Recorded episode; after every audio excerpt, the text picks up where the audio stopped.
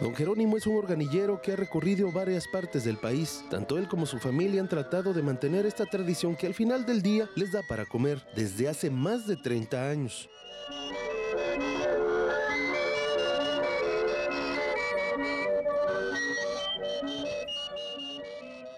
Aunque su casa la tienen en la Ciudad de México, buscan diferentes plazas para poder llevar esta música, por lo que recibe desde un peso hasta los 20 o 50 pesos, si es que a alguien le gusta este tipo de melodías. De repente nos vamos para Apan, a Tulancingo, a este, por aquí nos venimos aquí, a, luego nos vamos a Orizaba, Córdoba, Tierra Blanca, este, a veces nos vamos hasta Minatitlán. Oiga, sí Pues, pues un poco, un poco.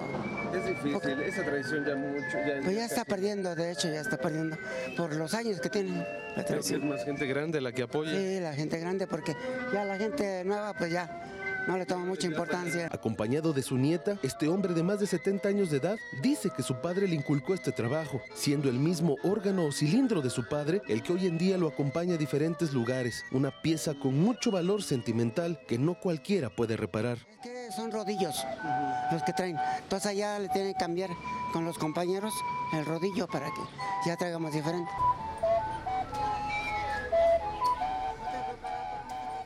Imágenes Ángel Esteban, para Mega Noticias, Iván Fierro.